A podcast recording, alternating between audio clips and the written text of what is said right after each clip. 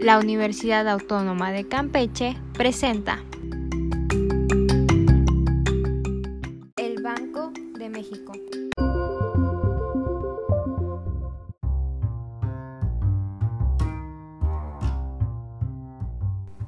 Hola, mi nombre es Jocelyn Mijangos y hoy hablaremos sobre un banco muy importante en la República Mexicana. Una característica de la naturaleza del Banco Central durante el siglo XX es ser un eje articulador de la economía, orientación impuesta por el proceso económico capitalista. En esta perspectiva no siempre está exento de contradicciones y conflictos, pues se organizan, estructuran y promueven las funciones regulatorias de la moneda, el crédito y el tipo de cambio de los bancos centrales. Funciones que en México el Banco de México realiza. Nuestro Banco Central, mejor conocido como Banjico, logró definir su presencia en el ámbito de la realidad económica desde 1925, momento a partir del cual se hizo hincapié en que hay efectivamente un banco controlado por el gobierno y el gravísimo peligro de que el interés político pueda predominar en un momento dado sobre el interés público era una realidad. Advertencia que está reiterada en la Ley Orgánica de Banjico de 1936 que sustituyó la primera y reafirmó la decisión de conferir al Banco Central autonomía, imponiendo candados severos a la emisión de billetes. México, en los años 80, la banca no emprendió ninguna reforma financiera institucional que implicara un proyecto más próximo a las necesidades de la sociedad y la economía mexicana. Y en los años 90, el discurso y la realidad económica privilegió la hegemonía del capital financiero. El mismo combate a la inflación y el contexto en que se realizó fue uno de los síntomas de esa hegemonía.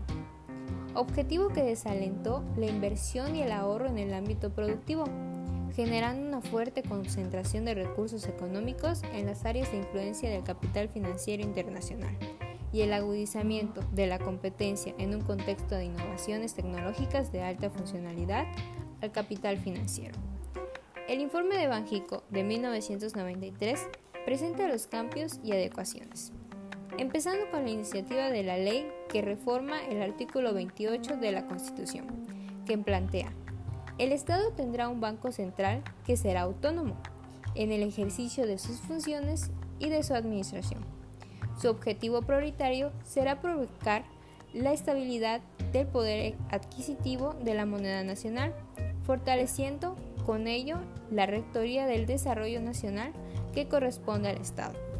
En términos generales podríamos decir que el Banco Central de México se dedica a imprimir billetes, pero en realidad fabricar dinero es en lo que menos se ocupa. La razón de que exista un banco de este tipo en nuestro país es muy simple. Necesitamos de alguien que pueda meterle freno a las decisiones económicas del gobierno. De esta forma se puede mantener una economía más estable y encaminada hacia el crecimiento. El Banco de México es un banco central.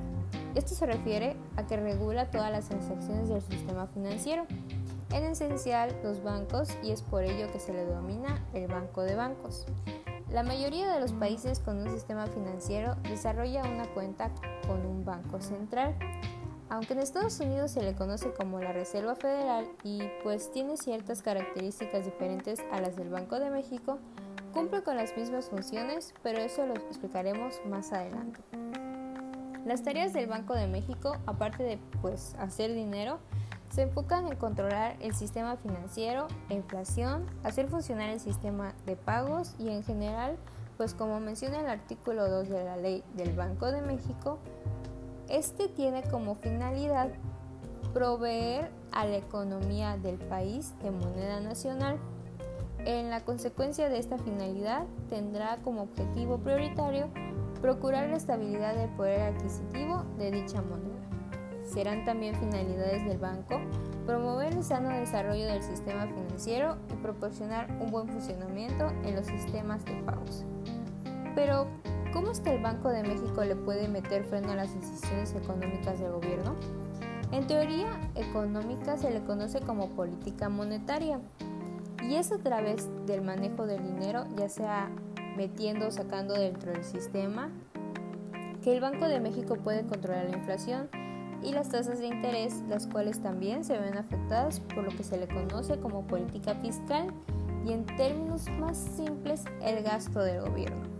Para lograr este objetivo, el Banco de México cuenta con autonomía, como bien mencionamos al principio, lo cual quiere decir que todas las funciones y su administración corre por cuenta propia y el gobierno no puede intervenir de manera directa en sus decisiones. Dicha autonomía se le fue otorgada en 1993 con la reforma del artículo 28 constitucional, como habíamos mencionado antes. Pero ¿quiénes están a cargo del Banco de México? Bueno, la administración del Banco Central corre por cuenta del gobernador Guillermo Ortiz y cinco subgobernadores, aparte del secretario, asesores y controladores.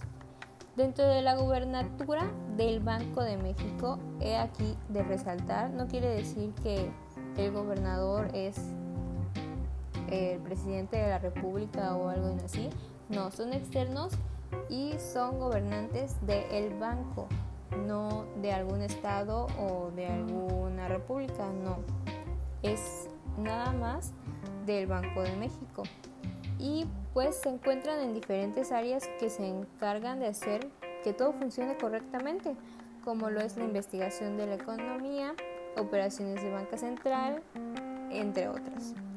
En los últimos años, pues la labor del Banco de México ha sido vital para el crecimiento del país y en especial en los últimos meses con la intervención en el mercado cambiario, con lo cual se le pudo evitar una catástrofe financiera en México y sobre todo en esta pandemia igual que ha estado controlando la tasa de interés y de inflación para que pues todos los mexicanos no quedemos endeudados y así mismo ha tomado ciertas medidas para fomentar el crecimiento y el gobernador del Banco de México se mantuvo con calma y siguió con sus objetivos en cuanto a la política monetaria se refiere. Con todo esto podemos concluir que el Banco de México ha sido una de las instituciones más importantes de la historia del país desde su fundación en 1925, pues es la que provee el papel de moneda al país y procura la estabilidad del poder adquisitivo de esta misma. En la actualidad la confianza que tenemos en nuestras monedas y billetes es incuestionable, en contraste con el periodo revolucionario, pues cuanto pocos confiaban en las monedas y billetes circulantes. Ahora nadie duda de la solidez del peso mexicano. Y tampoco cuestionamos si existe provisiones de billetes y monedas suficientes. Hoy podemos decir que el Banco de México es una institución sólida y que goza de un buen prestigio y reputación, además de que no está influida con el gobierno.